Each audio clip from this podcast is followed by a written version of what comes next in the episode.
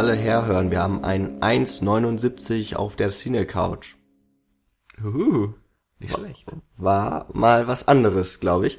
Ja. Ähm, hallo, herzlich willkommen Zusammen. zusammen auf äh, der Cine Couch für Folge 79. Die 1 steht, glaube ich, für Aufnahme. Nein, weil wir die Nummer eins des Filmpodcasts deutschlandweit sind.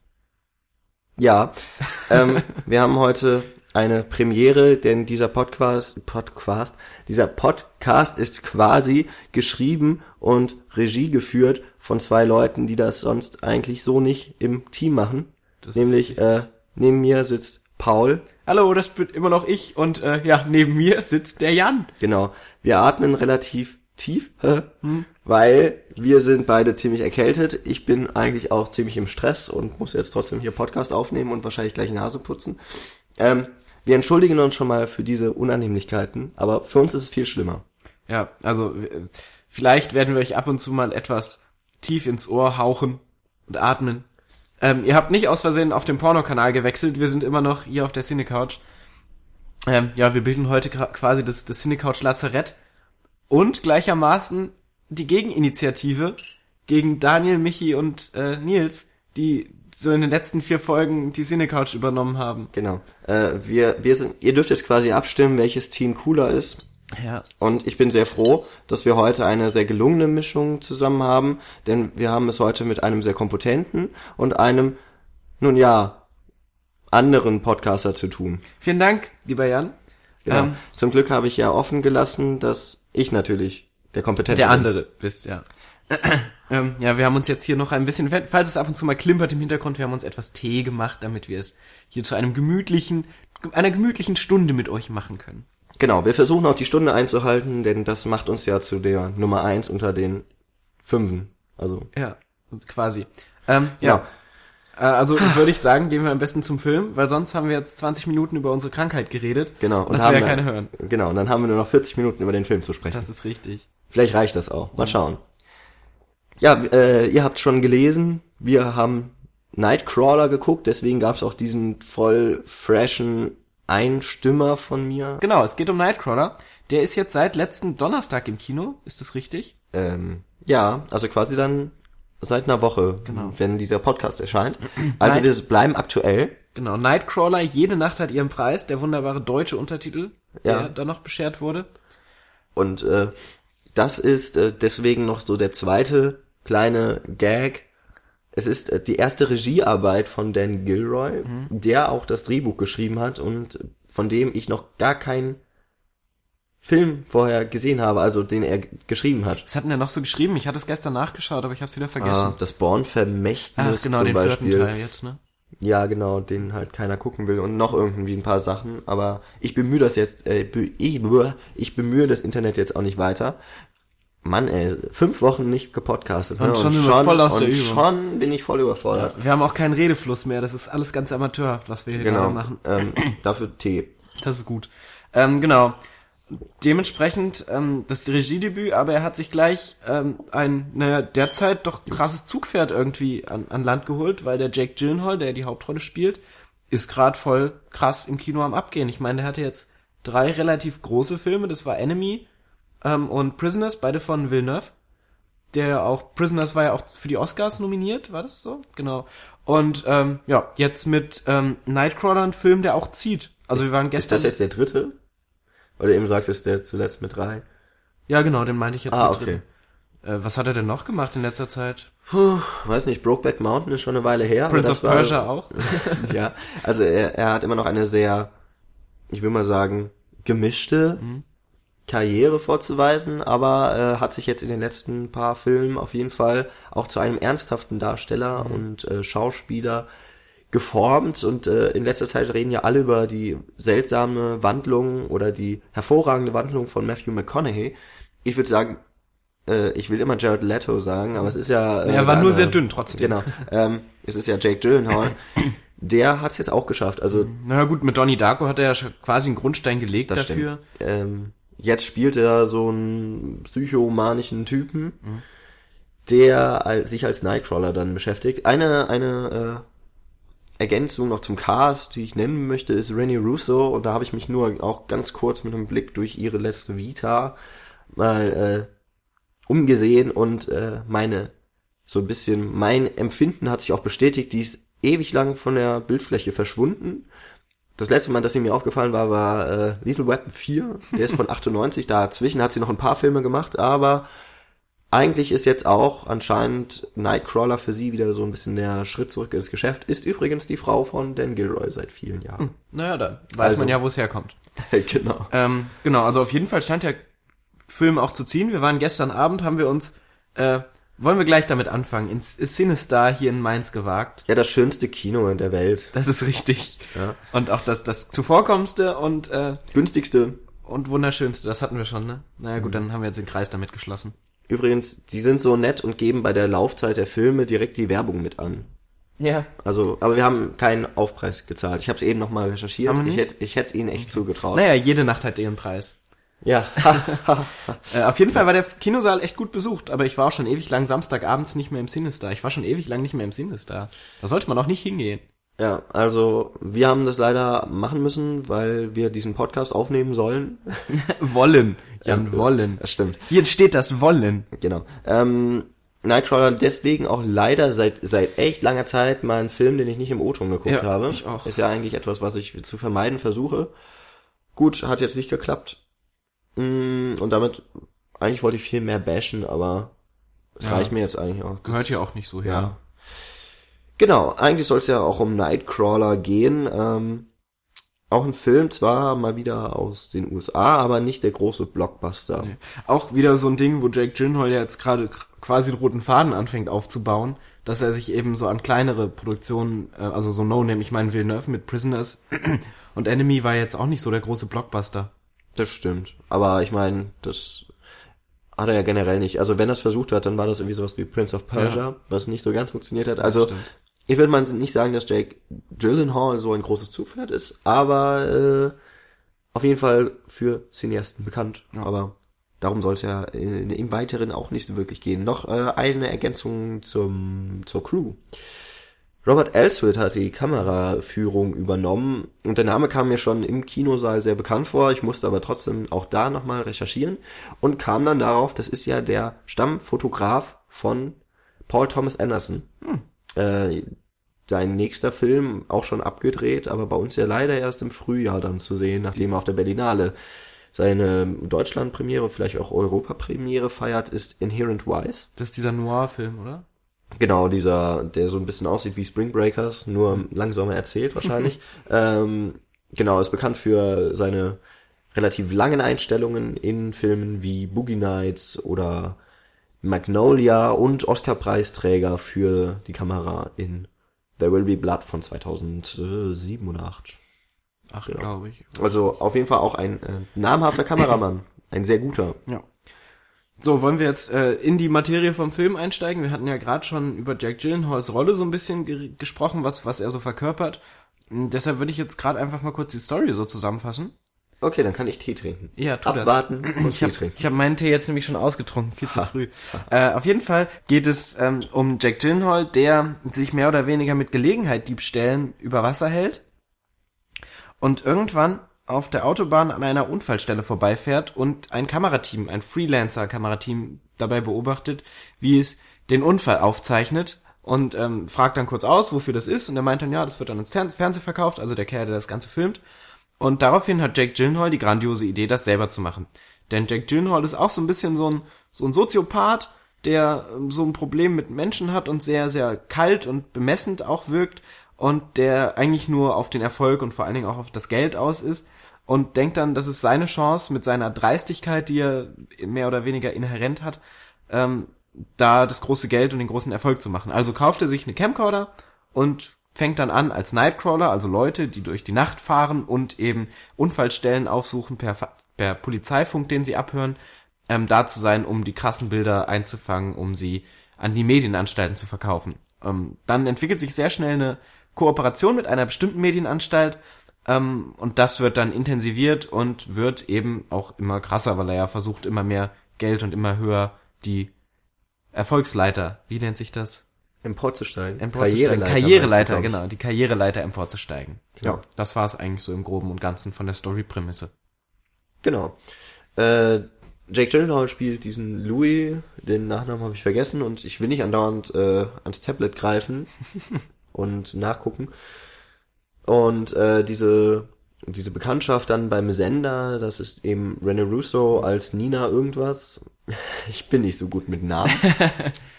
Aber ähm, zwischen den beiden entwickelt sich auch noch eine sehr interessante Beziehung.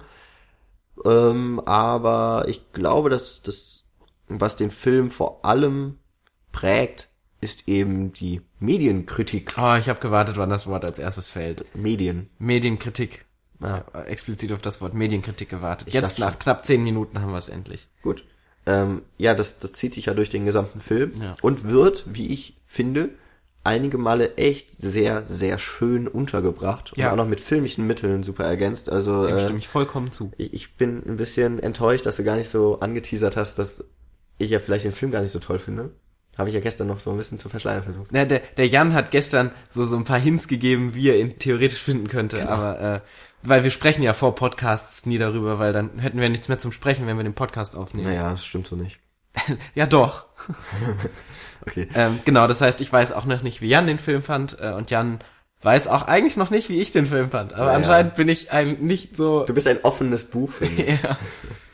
ähm, wollen wir gleich auf diesen ja, ganz zentralen Punkt eingehen? ich meine, das Ähm, ist ja auch, wie gesagt, das, was eigentlich 80% des Films ausmacht. So. würde ich auch sagen. Ich hab, wir haben letztens nochmal mit äh, auch unseren anderen Kollegen hier von der Cine Couch gesprochen und irgendwie komm, komm ich, bekomme ich nicht mehr alle Filme zusammen, die jetzt in diesem Jahr äh, schon erschienen sind. Zur aber, Medienkritik. Genau. Ja. Äh, Gone Girl ist mir jetzt nochmal, aber auch nur dadurch, dass ich nochmal alle Filme, die ich dieses Jahr geguckt habe, durchgescrollt habe, der mir ja nicht gut gefallen hat, weil er meiner Meinung nach irgendwie alles zusammenschmeißt. Du hast ihn nicht gesehen, Ich wir wollen gar nicht- drüber reden. Ich Ähm, weiß auch gar nicht, ob es eine Kritik dazu gibt bei uns.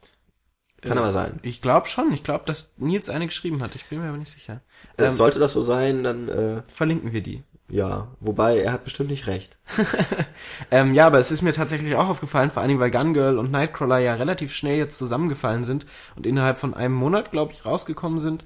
Ähm, damals die Trailer relativ zeitnah erschienen sind zu beiden Filmen und ich beide dann relativ kurz hintereinander gesehen habe und eigentlich gedacht habe, dass es so ein ähnliches Thema ist, was dann angesprochen wird, diese Medienkritik, die ja irgendwie gerade voll im Trend ist. Hattest du noch mehr Filme, die jetzt so in die Sparte gehen? Na gut, Hunger Games, geht okay, halt ja, auch in die stimmt. Richtung.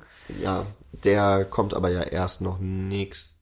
Also dann heute quasi. Ja, genau. Am Donnerstag, an dem dieser Podcast erscheint. Uh, Zeitverwirrung. Oh ja. ähm, genau. Also ich, also wir beide studieren ja, wie man so, oder du hast so etwas. ich, ich studiere nicht mehr. Genau, stimmt. Aber äh, liebevoll sagt man ja immer irgendwas mit Medien. Und äh, ich mache das ja par excellence, weil ich habe ja noch die Publizistik nebendran gehabt, jetzt nicht mehr so richtig. Ähm, also im Grunde Medienwissenschaften sehr empirisch und nicht so nah am Gegenstand vielleicht wie jetzt die Filmwissenschaft explizit. Aber ähm, habe ich natürlich auch schon so mit Phänomenen zu tun gehabt wie Medienrecht, was mich jetzt nicht so angesprochen hat, aber was natürlich interessant ist. Ähm, und Medienethik. Was aber auch so einen kleinen Übergang zu meinem Beifach hat, das war nämlich Philosophie. Von daher bin ich auch nicht so weit entfernt von der Diskussionsgrundlage heute. Na gut, Philosophen können ja über alles diskutieren. Das ist richtig. Ähm, Mit mehr oder weniger Recht dann ab und zu. Genau, ich, ich finde, dass man erstmal mit äh, diesem Louis einen Charakter oder eine Figur, aber ich glaube schon Charakter kann man ihn nennen, ja. ähm, geschaffen hat, die sich sehr gut anbietet, um in diese Medienarena erstmal einzusteigen, denn zum einen ist er ein sehr in sich gekehrter Mensch, der mit einer gewissen Objektivität an Geschehen herangehen kann, und dann das äh, Auge entwickelt und später sogar Dinge arrangiert, damit sie medienwirksam werden. Also, Also Äh. er wirkt für mich wie ein lebendes Regelwerk, um das mal so niederzubrechen. okay.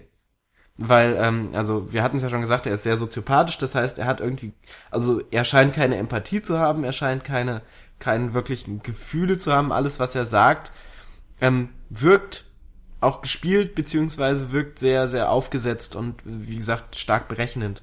Und das ist ja das, was auch im Mediengeschäft letztendlich dann ähm, anscheinend zentral ist, was dann ja auch über den Film weiter transportiert ist, dass eben vor allen Dingen die Quote in dem Fall eben zählt. Genau, es geht darum, sich selber zu verkaufen.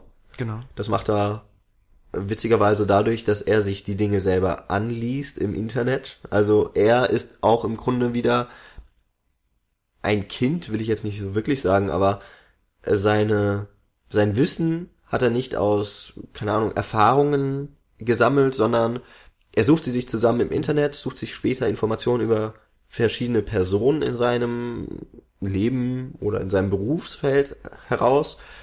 Und äh, damit ist ja auch schon mal so eine Rückkopplung gegeben, denn er sieht Dinge im Fernsehen, er guckt sehr viel Fernsehen, was man auch so, äh, also so wird zumindest angedeutet, er ist andauernd am Computer unterwegs, was er selber sagt, im Internet.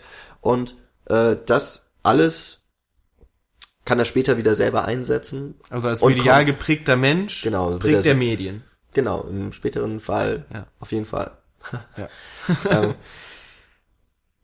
ja, womit fangen wir denn am besten an? Also er ist ja eigentlich ein Ganove und das ist ja schon mal eine sehr schöne Ausgangslage, um so einen Journalisten in Anführungszeichen, einen Reporter zu kennzeichnen, denn die werden ja auch so nach dem weitläufigen Verständnis der Bevölkerung oft als ja, Verbrecher wahrgenommen. Ja, die Medien machen ja auch nur noch etwas für den Profit, gehen ihrer Aufgabe nicht mehr nach und wenn sie es dann doch tun, werden sie dann auch schon wieder gescholten. Ja. Also wenn man jetzt mal sieht, was mit Politikern dann teilweise gemacht wird, vielleicht auch nicht immer zu Unrecht werden dann die Journalisten so als äh, so, dass es um eine Hetzjagd gehen würde oder sowas. Ähm, dass, äh, dass die im Grunde immer so im Dauerbeschuss auch des öffentlichen Interesse stehen, denn sie bilden ja auch Das öffentliche. das Öffentlichkeitsbild. Ja. ähm, genau, also das, wir fangen quasi an mit, mit Jack Gyllenhaal, wie er irgendwie ein, ein, also hier Kupferdraht oder so, dann von einem Zaun abknipst und dann kaltblütig erstmal einen Polizisten dann ausnockt oder so, Ja, so einen Security, privaten, genau. private Security dann ausnockt und dann versucht erstmal seine Sachen zu verkaufen. ähm, da wird einerseits natürlich klar, dass er eben so, einen- so einen illegalen Grundgedanken hat in, in sich, ähm, dass er auf der anderen Seite aber auch ein Geschäftsmann ist, weil wir sehen ihn immer auch wieder bei den Verhandlungen, wie er die Sachen versucht an den Mann zu bringen und wie er auch versucht, sich an den Mann zu bringen. Also er will dann ja bei dem Kerl, bei dem er dann den Kupferdraht verkauft, dann irgendwie ein Praktikum anfangen und so, ähm, wo auch gleich zu Anfang nicht nur eine schöne Medienkritik ist, sondern auch so eine so eine Gesellschaftsstrukturkritik ähm, einfach drin. Generation Praktikum. Genau, dass halt ständig dieses Praktikum angesprochen wird, das kommt später auch noch im weiteren Verlauf, wenn er dann seinen ersten Gehilfen hat, der dann mit einem Hungerlohn dann mehr oder weniger abgefüttert wird. Mm. Das heißt, es äh, konzentriert sich nicht nur auf diese ganze Medienkritik, sondern eben auch auf dieses, ja, als Praktikant äh, kann ich mich einbringen. Ich weiß, dass es erstmal kein Geld gibt, aber es gibt ja die Chance, dass ich als Praktikant äh, auf der Karriereleiter weiter nach vorne gehen kann und so. Und das sind auch einfach sehr schöne Sätze und da muss ich auch gleich zu Beginn sagen, dass mir die deutsche Synchronisation überraschend gut gefallen hat, dass ich die Stimme von Jack Gyllenhaal eigentlich ganz gern mochte, ähm, dass sie zur, zur Rolle gepasst hat und dass die Sätze, die gesagt wurden, auch ähm, relativ, relativ auf den Punkt getroffen haben, was, glaube ich, dann der Film aussagen wollte. Ähm, zumindest ist da keine große Übersetzungsschwäche ähm, gewesen. Das fand ich gut. Ja, okay, wenn wir jetzt gerade so über die Synchronisation sprechen, muss ich auch sagen, die ist ganz gut gelungen, hat man auch gemerkt, so wenn dann mal Bilder äh, eingeschnitten werden, so zwischendurch von diesen ganzen Antennen der äh, Medienhäuser, der Ja. Sender, und dann vermischen sich immer mehr Stimmen von den, äh, von den. News, genau, von den äh, Redakteuren, dann ist das auch im Deutschen echt gut zusammengemixt und ähm, habe ich jetzt keine großen Abstriche zu bemängeln. Wobei wahrscheinlich das Original wie immer was besser Ja, ist. natürlich. Aber das konnten wir ja schlecht gucken. Das stimmt.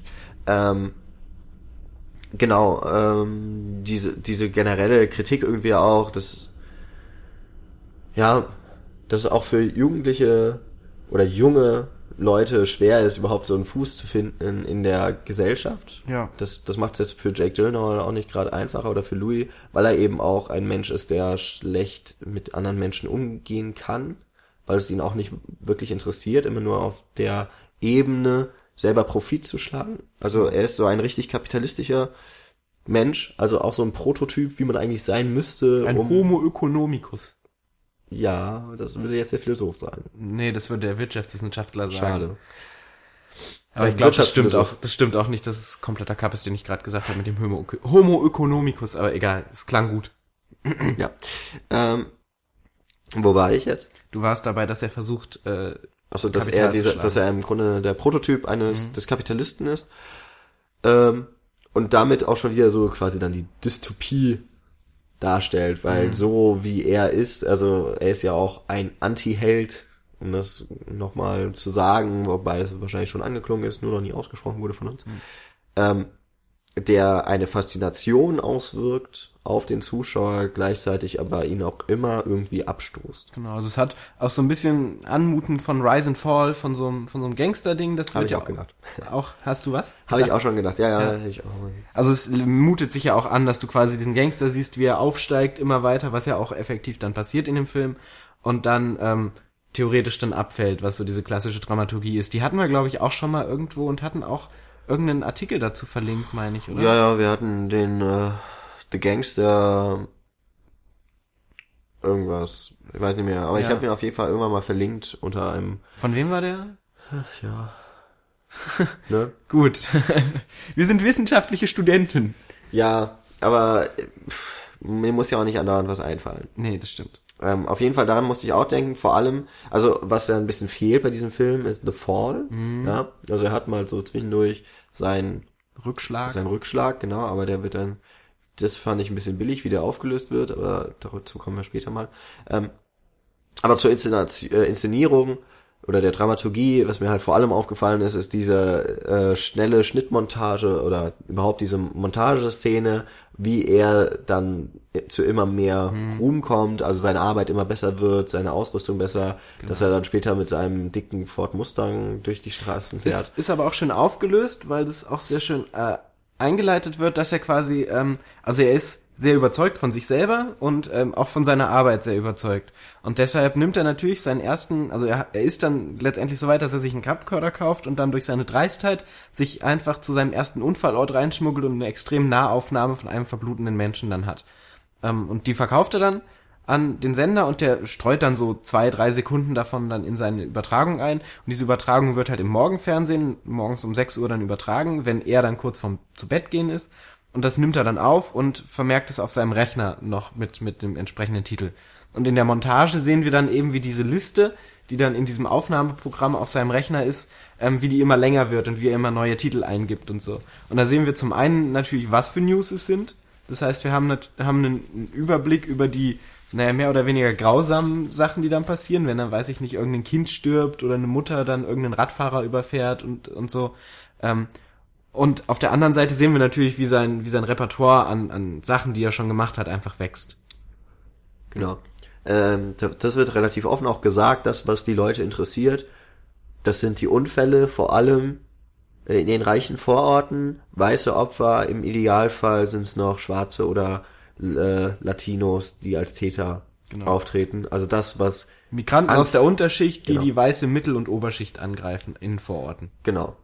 Und das verkauft sich gut und äh, später werden auch noch so Zahlen eingeworfen, ob die so stimmen, weiß ich nicht, aber das der Anteil von Gewalttaten im Vergleich zu Politik oder Lokalnachrichten. Lokalnachrichten immens auseinandergeht. Also dass diese, dass diese Gewalttaten und Verbrechen deutlich mehr Sendezeit einnehmen und damit ja auch schon wieder die Gesellschaft oder die Öffentlichkeit anders abbilden, als sie eigentlich ist. Genau. Was ja nichts Neues ist, dass die Medien natürlich filtern und dementsprechend ein anderes Bild auf ja, die Welt Werfen. werfen lassen. Ja. das stimmt. Also man sieht halt auch einfach dann, dass dann eben diese Gewalttaten, die dann nicht in den Suburbs sind, dass die dann äh, komplett rausgefallen, rausfallen aus der Berichterstattung. Und wenn dann eben eine äh, große Tat dann in so einem Suburb dann passiert, dass die dann eben so ausgebreitet wird wie 20 potenzielle ähm, Gewalttaten in der Innenstadt theoretisch. Also dass es quasi eine ganz andere Gewichtung letztendlich bekommt, was dann eben auch die öffentliche Wahrnehmung einfach äh, beeinflusst. Genau. Und wie gesagt, im Idealfall macht man sogar noch die Zuschauer irgendwie äh, schürt man noch die Angst, Genau. damit sie weit wieder einschalten. Da gibt's dann nämlich eine extrem schöne Sequenz, die hat mir auch super gut gefallen, ähm, wo dann, also es kommt dann irgendwann, das ist so, so der, der, der zentrale Punkt des ganzen Films, dass ähm, an einer Stelle Jack Gyllenhaal, also Lou, mit seinem Praktikanten dann an ein Haus kommt, an dem ein Raubüberfall passiert von zwei bewaffneten äh, Migranten tatsächlich, die eben diese weiße Oberschicht dann ähm, ähm, töten bei einem Raubüberfall, wie gesagt, und er ist da, bevor die Polizei da ist.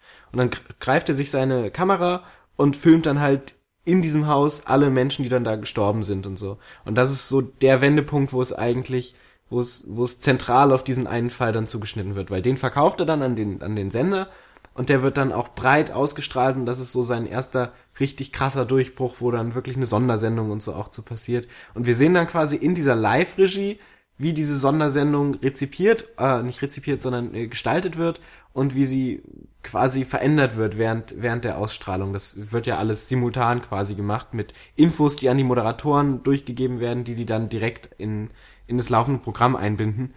Und das ist extrem schön gemacht, diese, diese äh, Hintergrund, diesen Blick hinter die Kulissen, den man da bekommt, wenn dann eben diese, äh, wie hieß sie nochmal? Nina? Nina, wenn diese Nina dann ähm, zum Beispiel sagt, ja, da müsst ihr mehr drauf einhaken, dass die Leute jetzt Angst haben müssen, dass da eben diese Verbrecher noch auf freien Fuß sind, weil das ja das ist, was die Leute an diesem Sender dann hält, dass sie eben wissen, okay, diese Verbrecher sind noch auf freien Fuß, ich will mehr Informationen über diese Verbrecher haben. Das heißt, ich gucke weiterhin diesen Sender, um zu schauen, ob noch was ist, was mich potenziell selber angreifen könnte. Und deshalb geht vor allen Dingen auf diesen einen Punkt dann eben ein, wo sie dann drei, viermal sagen müssen, diese Verbrecher sind auf freien Fuß, wer weiß, was sie als nächstes machen, wir sollten alle etwas Angst haben. Und natürlich haben die Leute in den Suburbs Angst und äh, so Sachen dann in die Moderation eben einfließen lassen. Genau.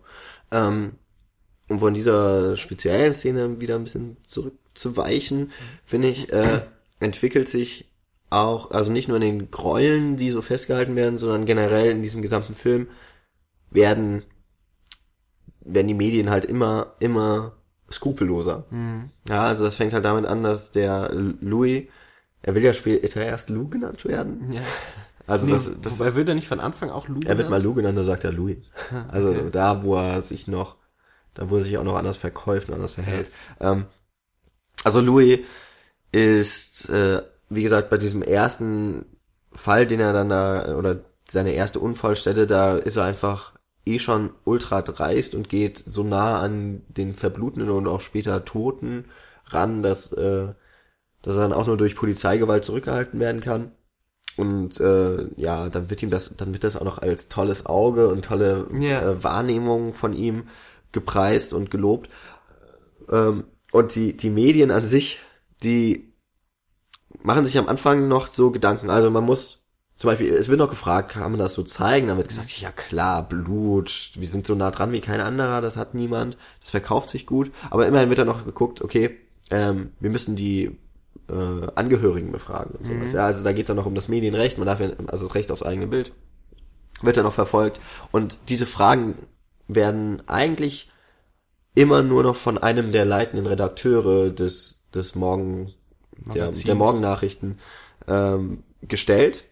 Und der wird immer weiter zurückgedrängt. Also das ist eigentlich auch so, das ist so ein bisschen dieser Gutmensch, ja, äh, den, der vielleicht noch zu gut dargestellt wird, weil er eigentlich immer Skrupel hat und sich nie dafür einsetzt, dass jetzt mal die Quote besser wird.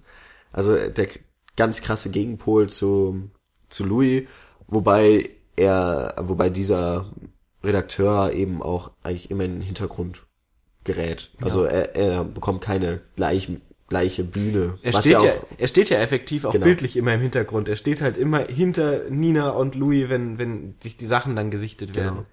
Genau. Ähm, und später wird das immer uninteressanter, ob jetzt, ist das jetzt in Ordnung, das zu zeigen und äh, gerade diese zentrale Szene dann, wo wirklich die, das Blut überall zu sehen ist, ähm, Wo du wirklich drei Leichen letztendlich drei. Leichen und wo, wo auch Louis einfach eingebrochen ist. Ja. Das Betreten eines, eines, äh, Eines Tatorts. Eines Tatorts, ja, genau.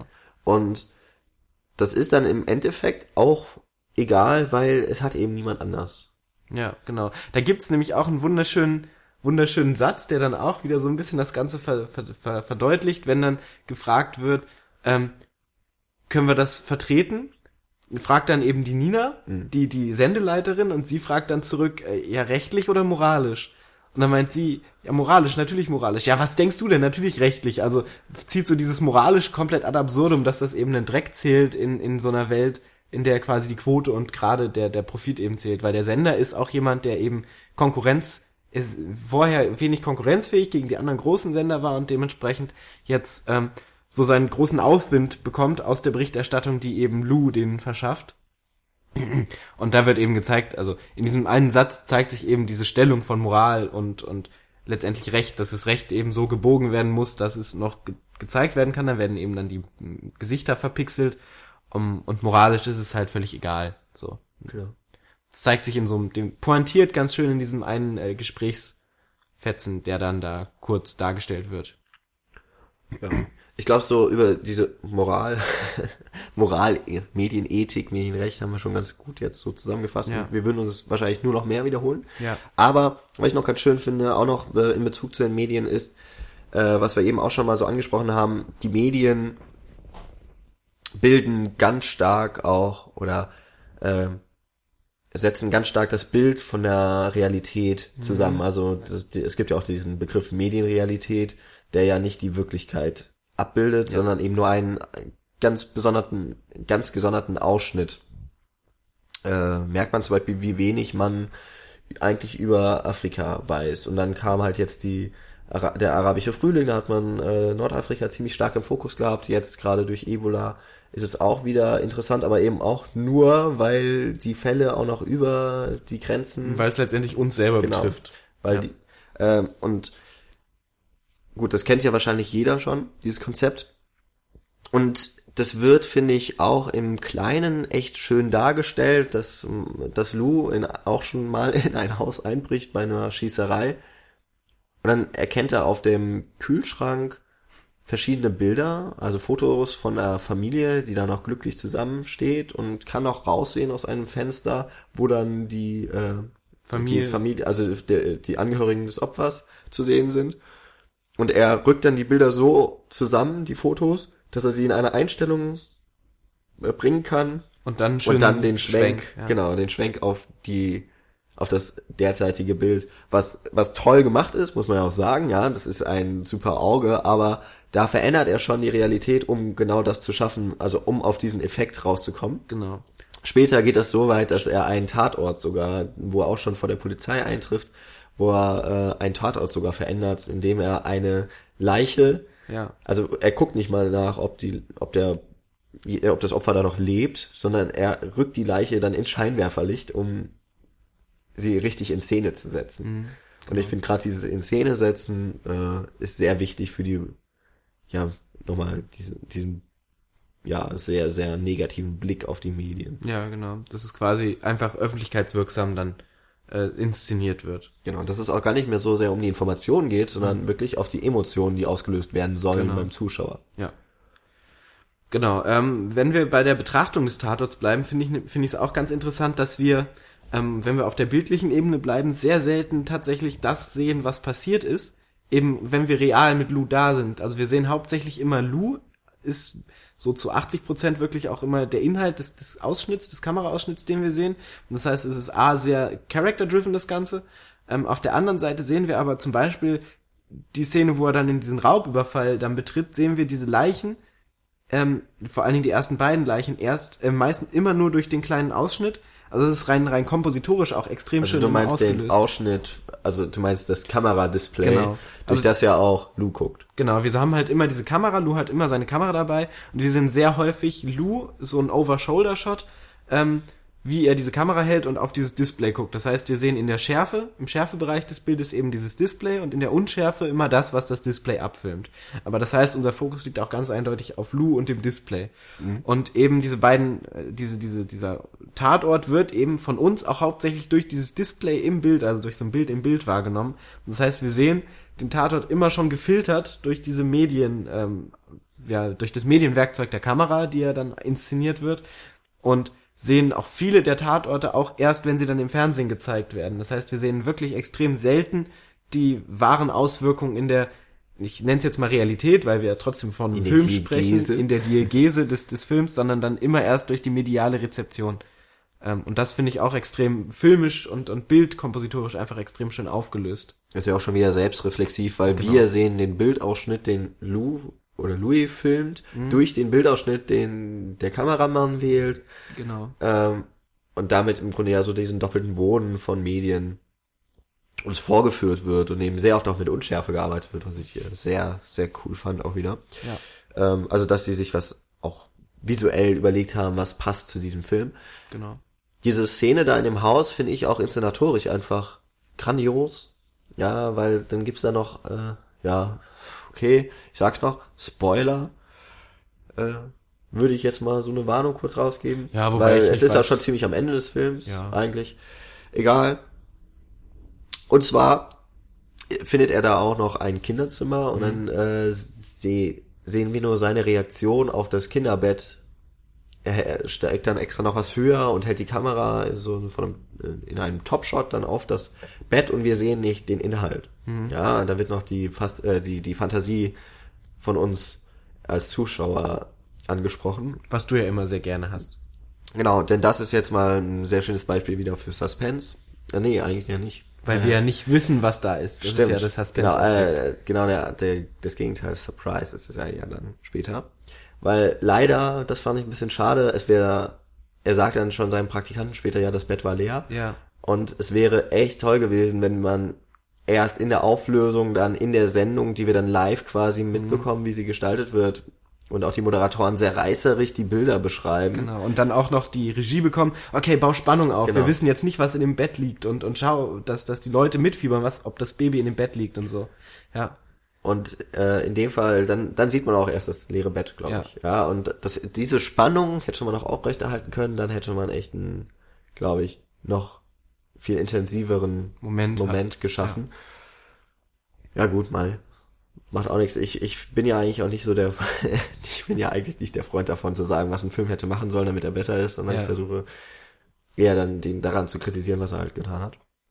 Ähm, in dem Fall aber wäre das noch eine Möglichkeit gewesen, um vielleicht auch uns Zuschauer in die gleiche Rolle zu bringen, wie Genau. den, Den, Zuschauer, den Zuschauer der, Sendung. der, ja. der um 6 Uhr morgens Tatsächlich, die genau. Sendung einschaltet. Ähm, gerade bei der Inszenierung, wenn wir da gerade noch mal bei bleiben, finde ich das auch sehr schön, dass der Film auch auf mehreren Ebenen arbeitet. Also er arbeitet eben auf der Ebene von von Lou, der eben aktiv bei dem bei dem Ort des Geschehens ist, das Ganze abfilmt. Dann ähm, immer noch eine Ebene zurück, wenn wir dann in der Sendeanstalt sind, wenn das dann verkauft wird an die Sender, da, das dann äh, ausgestrahlt wird und dann noch mal zurück, wenn wir diesen Makrokosmos quasi sehen, ähm, arbeitet der Film mit extrem vielen Panoramaaufnahmen von eben der Stadt und von den Sendetürmen, die wir schon angesprochen haben, die dann gezeigt werden, wenn dann einfach diese mediale Verbreitung nochmal sehr stark in den Fokus gerückt wird. Weil wir sehen letztendlich ja immer nur diesen kleinen, diesen, diese kleine Welt von der Produktion, aber wird letztendlich nie die Zuschauer, die ja immer das, das, das, ähm, das Objekt, das angesprochen werden soll, darstellen, das sehen wir ja nie in dem ganzen Film, sondern wir sehen immer nur dieses immens nicht greifbare Bild dieser Stadt von LA. Ist das LA? Ja, ähm, da haben wir auch extrem schöne Bilder. Das sind auch wirklich, wirklich visuell sehr ansprechende Bilder. Wenn dann vor einem Nachthimmel dann diese Sendetürme nach oben sich türmen, wenn du dann diese kleinen Satellitenschüsseln an einzelnen Häusern hast und wenn du dann halt eben diese ganze blinkende große Stadt von LA hast, die dann, wo du dann quasi so überall diese Lichter hast und im Hintergrund eben auch äh, auditiv diese Moderatoren und, und die ganzen Berichterstatter, die sich durcheinander quatschen und so, wo du halt siehst, okay, diese Information verbreitet sich. Und das wird sehr, sehr ansprechend einfach über diesen Panoramashot auf der Stadt äh, verdeutlicht. Genau. Ähm, das, das fand ich, äh, jetzt wo du es so sagst, ist ganz interessant, dass wir eigentlich wirklich nie wirklich, nee, wir bekommen nie gezeigt, was für eine Auswirkung Genau. die, äh, die Berichterstattung hat eigentlich auf die Welt. Ja. Denn äh, dieser Blick wird uns wirklich, nie, der wird uns einfach verwehrt, aber in die Rolle des Zuschauers sind wir sowieso schon Gedrängt. geschlüpft. Ja, also dadurch, also man ist ja sowieso als Kinopublikum schon mal der Zuschauer, aber in dem Fall ist es dann quasi so eine, ich glaube, es, nee, das sage ich jetzt lieber nicht. Aber es, auf das Wort stimmt. Ähm, aber es ist auf jeden Fall nochmal eine Wirkung, die sich dupliziert durch den Film. Also wir rücken ja zweimal dann im Grunde in die Rolle des Zuschauers. Einmal eben in der passiven genau. und in der aktiven Rolle quasi.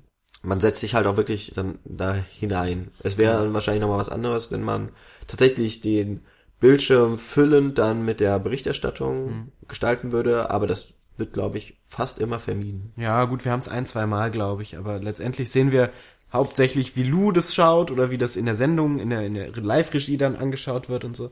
Das stimmt, wir sehen wirklich selten den, den ganzen Bildschirm von, von der Sendung. Und äh, das noch, um das, finde ich, wirklich klarzustellen, auch wenn wir so verschiedene Ebenen haben, bis auf diese Panoramaaufnahmen, sind das eigentlich auch immer, also diese, diese gesamte Geschichte ist total character-driven. Ja, wie gesagt. Also wir sind immer bei Louis. Ja. Und äh, egal in welcher Ebene dieser äh, Medienform wir dann sind oder Produktion, oh Gott, jetzt Egal in welcher Form oder in welcher Ja, Produktion es- der es Ebene ist- wir sind. es, sind wir immer noch äh, im, oder wir betrachten das alles aus dem Standpunkt von Louis. Ja, genau. Wobei eben durch diesen Charakter immer noch eine Distanz gewahrt wird. Ja, eben, weil wir gleichermaßen eben auch das Zuschauer, also das Publikum letztendlich äh, repräsentieren. Das heißt, wir haben eben diesen, diesen Interessenkonflikt, den wir letztendlich haben. Weil wir sehen, okay, mit uns als Publikum wird quasi gespielt in dem Moment, aber wir fiebern ja trotzdem noch eben Rise and Fall des, des Gangsters mit, eben Lou auch mit. Genau, und das ist auch eine schöne äh, Dissonanz, die geschaffen wird durch den Film. Ist Dissonanz das richtige Wort in dem Fall? Das klingt gut. Wahrscheinlich, ja. ähm, genau. Jetzt wollte ich noch irgendwas zu dem Thema sagen, aber jetzt ist es mir entfallen. Zum Thema Medien. Nee, zum Thema Lou. Ah. Genau, es wird nämlich auch sehr viel mit Ellipsen gearbeitet. Also nicht sehr viel, es wird ab und zu mit Ellipsen gearbeitet, wenn wir uns dann auch nur einen Teil denken können. Ähm, wir hatten ja vorhin schon gesagt, dass Lou sehr, sehr erfolgsversessen ist und da keiner, vor keinem Schritt zurückweist und sich mehr oder weniger auch, ja, verhurt, fast schon. Oder beziehungsweise, ähm, also, es gibt dann die Situation, dass er dann mit Nina äh, versucht anzubandeln, weil sie ist halt die Leiterin, die ihm alles abkauft und da ist es für ihn natürlich gut, wenn er eine Beziehung zu ihr aufbaut, die dann sie vor allen Dingen von ihm abhängig macht. Und diese Beziehung zu intensivieren, will er dann mit ihr auf ein Date gehen und will dann sie auch als Freundin gewinnen. Ähm, und das sehen wir effektiv, aber auch im Film, nee, wir sehen nur dieses eine Gespräch in der äh, Mexican Bar, wo sie das Date haben, aber wir sehen nie, wie sie wirklich ein, Date haben, letztlich, äh, beziehungsweise wie sie, wie sie miteinander schlafen, was weiß ich. Genau. Es wird nur einmal Also per das Date, das. Date sehen wir ja. Genau, das eine Date, ja. Außer eine einzige Situation, die auch wirklich sehr schön ist, wenn sie quasi so einen, diesen klassischen, also wo auch mit so einer Standardsituation gespielt wird, wenn sie so einen klassischen äh, Kiss-Moment haben, wenn sie sich so Profil im Profil gegenüberstehen, ähm, im 90-Grad-Winkel zur Kamera und ähm, im Hintergrund ein sehr erschreckendes Bild wir sehen ähm, von von eben einer Aufnahme, die er gemacht hat. Ich glaube, es ist eine Leiche. Ich mag jetzt gar nicht so viel da ins Detail gehen, ähm, aber da ist es so, ein- so ein Kiss-Moment, wo sie so romantisch miteinander reden und wo du eigentlich denkst, okay, jetzt müssten sie sich küssen und das ist auch ad absurdum geführt eigentlich, weil im Hintergrund du eben diese schreckliche Szenerie auf äh, im, so ein Still davon hast. Ja. Ich würde das jetzt allerdings gar nicht so als elliptisch beschreiben, weil ich habe das Gefühl, diese Beziehung, die ja im Grunde auch gar keine ist. Ja. Also äh, Nina wird mehr oder weniger dazu gezwungen, mit äh, Louis eine auch sexuelle Beziehung zu beginnen. Und dass wir davon nichts sehen, hängt glaube ich auch einfach damit zusammen, dass Louis dabei gar nichts empfindet. Also das, Ja. das interessiert ihn auch eigentlich nicht. Es bringt ihn nur in eine stärkere Rolle, in eine stärkere Position, die ihm dann auch später erlaubt, wirklich horrende äh, Anforderungen, nee, Angebote zu geben, die eigentlich auch keine Angebote sind, sondern äh, ja, er, er vertritt immer mehr seinen eigenen Standpunkt Ja. Ja, und stimmt. propagiert ja auch dieses äh, selbstbewusste Auftreten, wenn das dann aber gegen ihn eingesetzt wird, was äh, durchaus passiert, hat das auch schon wieder seine Konsequenzen für ja. die anderen Personen. Also er ist wirklich extrem berechnend und, und, und wägt quasi alles ab, wie das, was das, was passieren kann und wie er aus dieser Situation am besten ähm, Erfolg schlagen kann. genau. Genau. Aber stimmt, es ist eine sehr Subjektivierung, die wir eben sehen. Das, das äh, ist richtig, dass wir eben diese Beziehung eigentlich gar nicht sehen, außer eben Business-Zusammenhang, der ja letztendlich das Relevante von der Beziehung ist. genau. Genau. Dann, äh, ich finde, es ist wirklich ein interessanter Charakter, den wir jetzt auch schon so in einigen Facetten beschrieben haben. Aber vielleicht ist es ganz interessant, wie so Anti-Helden generell funktionieren. Also, warum ist der so, also warum ist dieser Film, der so auf diesen Charakter zugeschnitten ist, interessant überhaupt? Also, ist ja jetzt nichts Neues. Ich, irgendwo habe ich mal gelesen, dass hier der Jake Gyllenhaal quasi der neue, wie heißt der Taxi Driver? Also Äh, Robert De Niro ist klar. Travis Bickle? Travis Bickle, ja. Genau. Äh, dass der ihn so als Anti-Helden ablösen würde. Ich finde, aber wir haben auch schon auf, wir sind auch schon auf Gangster-Filme eingegangen, also so ein bisschen Scarface-mäßig, dass so diese Faszination für einen skrupellosen Menschen, der über Leichen geht, macht Jake Gyllenhaal hier auch, ähm, um an seinen Erfolg zu kommen. Genau. Ähm, kurz an der Stelle nochmal einzuhaken, Jake Gyllenhaal, also Louis Rolle bleibt ja nicht nur passiv, was er ja meistens eher so ist, also er, er schützt sich ja letztendlich mit dieser Passivität, dass er aktiv eben nichts macht, dass er keinen umgebracht hat oder so, sondern dass er ja nur filmt, was passiert ist, was erstmal auch so eine gewisse Distanz zum Schu Zuschauer dann äh, schafft, dass der sagt, okay, das ist ja nur passiv, letztendlich macht er ja nichts Schlimmes, ähm, aber im weiteren Verlauf des Films ist es halt eben so, dass Lou auch von der passiven Rolle zur aktiven Rolle wird und dann eben auch für, für Unfälle ähm, verantwortlich ist in gewisser Weise. Also dass er das so ein bisschen inszeniert, dass es eben passiert. Also es ist so, so ein schrittweise Ding, wenn er dann eben erstmal so diese Leiche erstmal hinzieht, ohne zu helfen. Das ist so der erste Schritt und dann manipuliert er zum Beispiel ein Auto, damit es dann einen Unfall macht und so. Und das sind dann auch so eine, so eine Abstufung, wo er dann auch immer krasser wird letztendlich.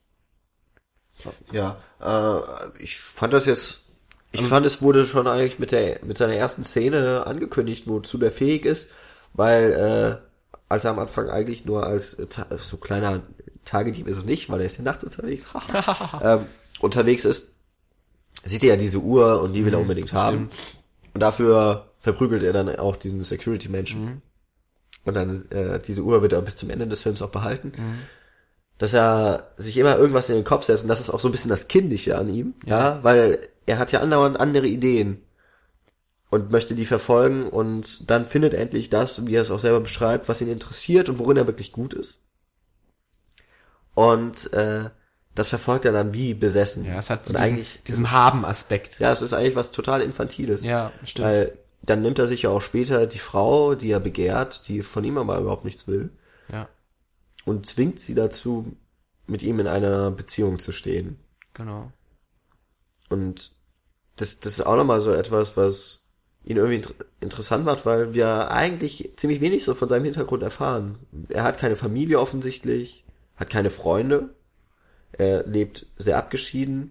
Wir bekommen auch gar nicht mit, wie er an all diese Informationen kommt. Das wird dann immer mehr vorausgesetzt oder er erzählt dann eben in seinen vielen monologartigen Gesprächen mit anderen. Also er lässt die anderen auch selten zu Wort kommen einfach. Ja. Weil er die Sache durchschaut und eigentlich schon vorhersagt in seinen, in seinem Monolog, was als nächstes geschehen wird. Ja, ja, das heißt, wir, wir, wir kriegen den Charakter auch tatsächlich zum einen eben durch das mit, was er uns mitteilt.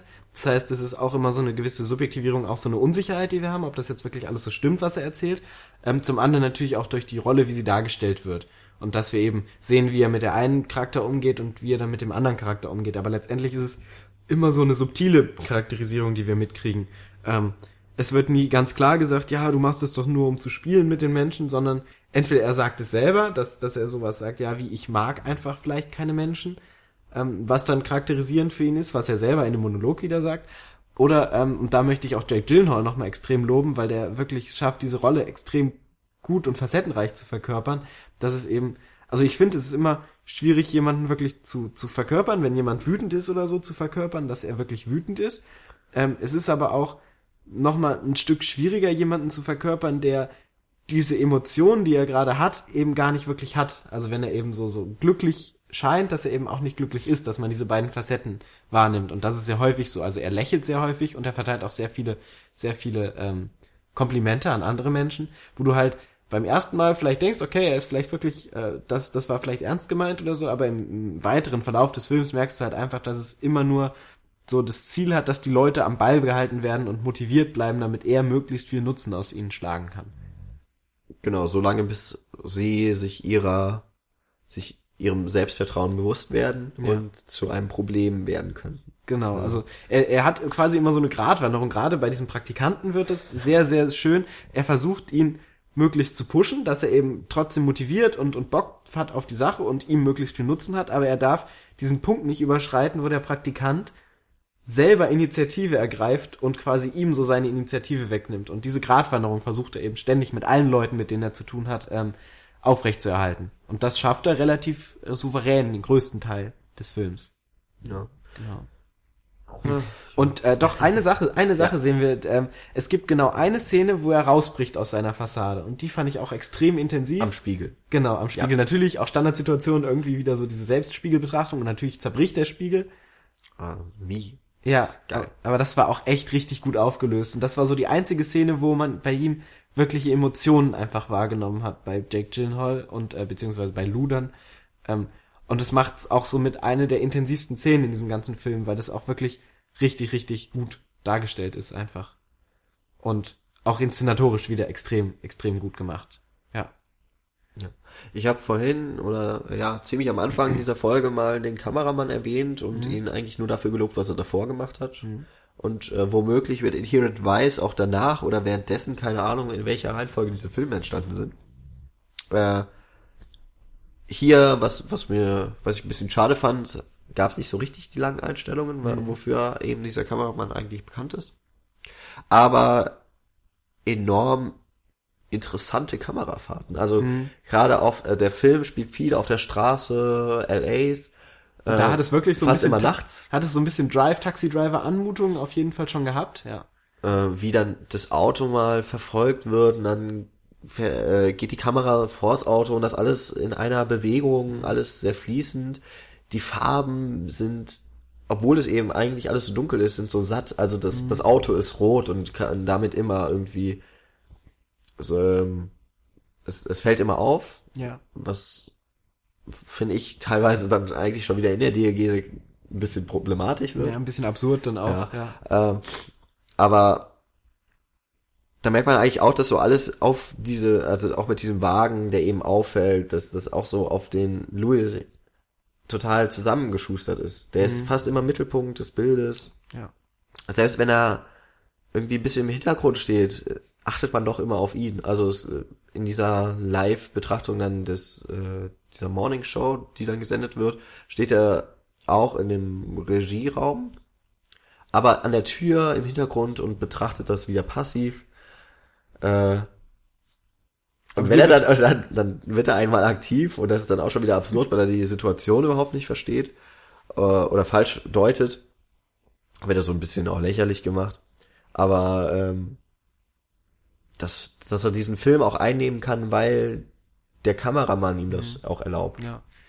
Gerade auch die Kamerafahrten bei der, bei der Fahrt sind, wie gesagt, extrem, extrem cool gemacht. Wir haben auch so, so eine Kamera, die ganz nah am Boden ist, wenn dann das Auto fährt und über die Straße einfach fährt, was auch irgendwie so eine heimische Atmosphäre für die Nacht irgendwie. Also wir, wir haben eben diese Nähe an der Straße, wir haben so ein, wir haben nicht so eine große offene Welt, wo, wo man sich selbst ver verlieren kann, sondern irgendwie, irgendwie wirkt es auch durch das orangene Licht von den Straßenlaternen und so sehr, sehr gemütlich und sehr heimisch. Und das ist es ja letztendlich für Jake Gyllenhaal auch, also für, für Lou auch, dass, dass es alles so seine Welt ist, in der er sich quasi bewegt. Was dann auch sehr schön einfach wie so ein kleines Wohnzimmer auf der Straße dann dargestellt wird. Ja. Auf jeden Fall, ich kann schon verstehen, warum er lieber auf der Straße unterwegs ist als bei sich zu Hause. Das stimmt. Weil er, er macht jetzt nicht gerade schlechtes Geld, aber er bleibt die ganze Zeit in seiner Wohnung und das interessiert ihn eigentlich auch jetzt nicht so wahnsinnig, wie er lebt. Also das merkt man auch, sein Lebensstil ist ihm eigentlich ziemlich egal. Es geht ihm wirklich nur um diesen... Findest nicht?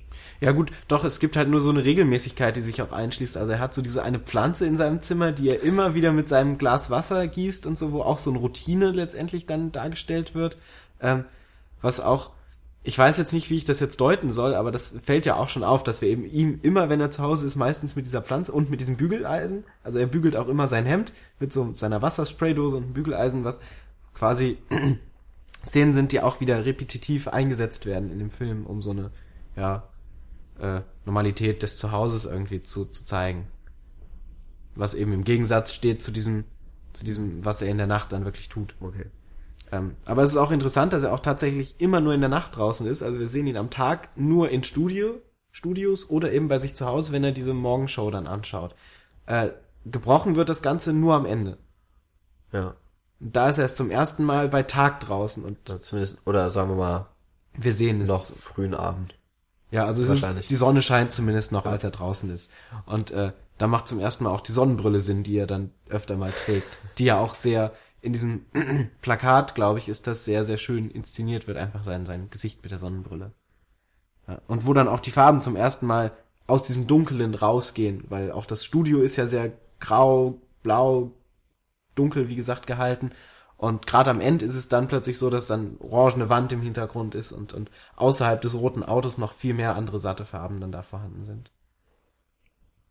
Ja. Genau. Ins, insgesamt muss ich auch sagen, hat mich dieses LA bei Nacht wieder ein bisschen an Drive erinnert, auch wenn Ja. er jetzt auf diese ganzen Neonfarben verzichtet wurde. Also nicht komplett, aber auch.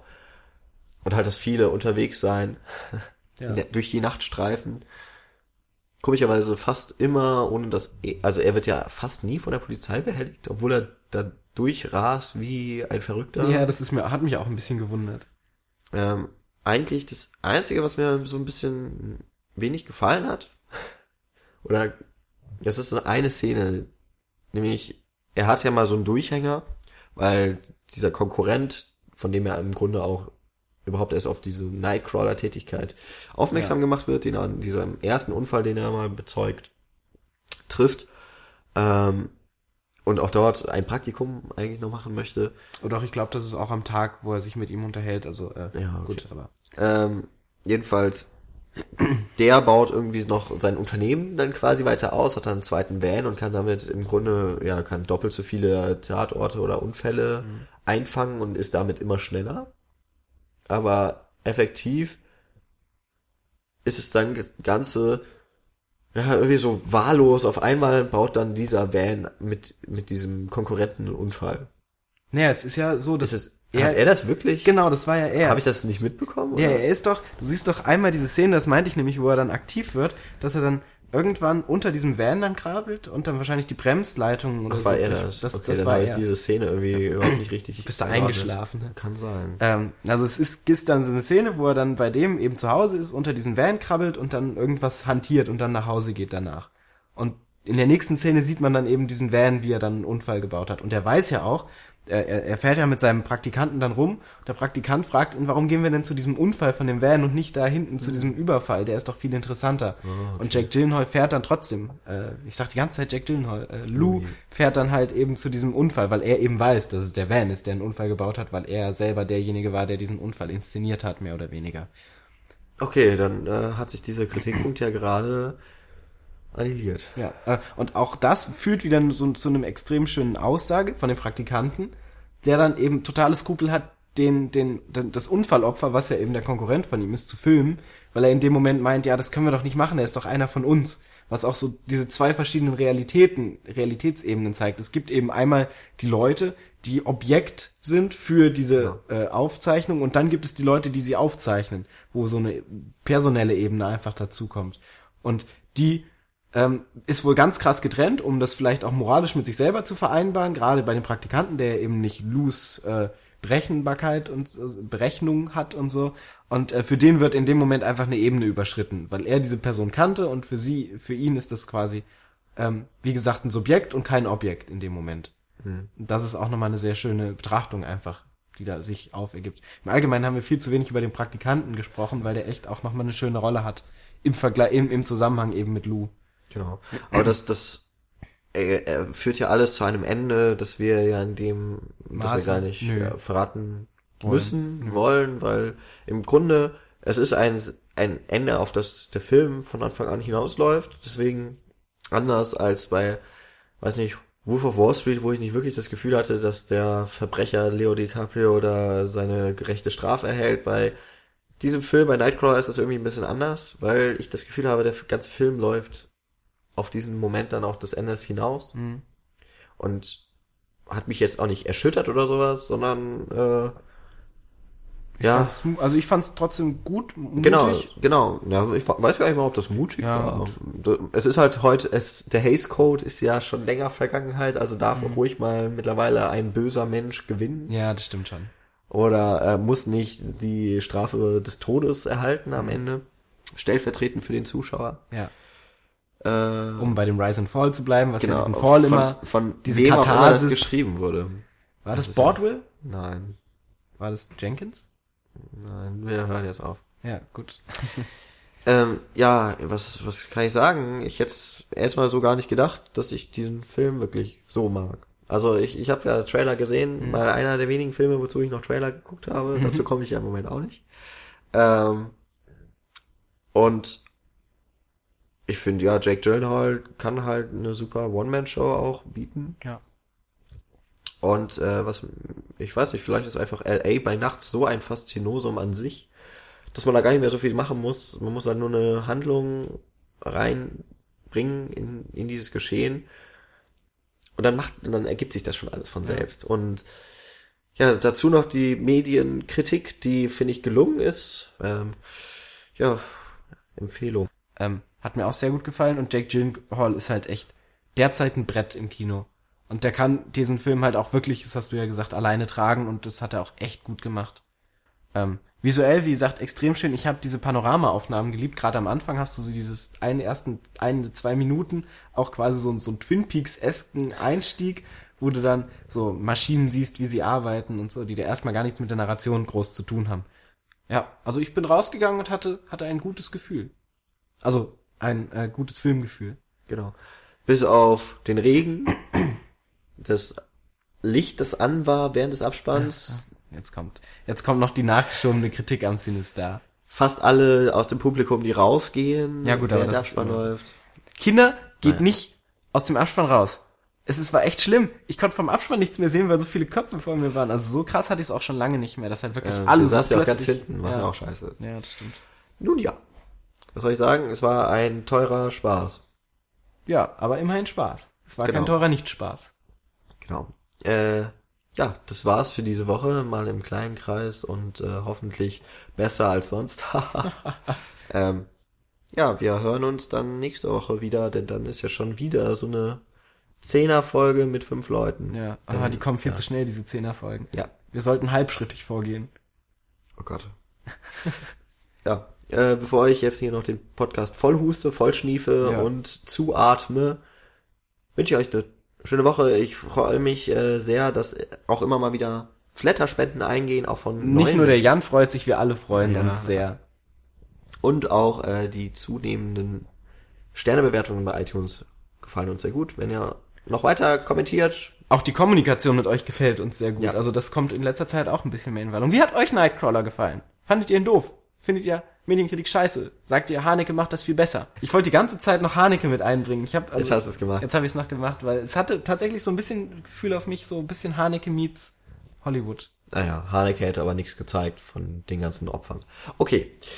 Bevor wir uns jetzt noch in ein anderes Gespräch hier vertiefen, Ja. wollen wir uns jetzt wirklich verabschieden und hoffen auf Kommentare und Likes oder ja, Likes. Auf, auf Liebe. genau. Also dann, bis nächste Woche. Habt eine schöne Woche. Tschüss. Tschüss.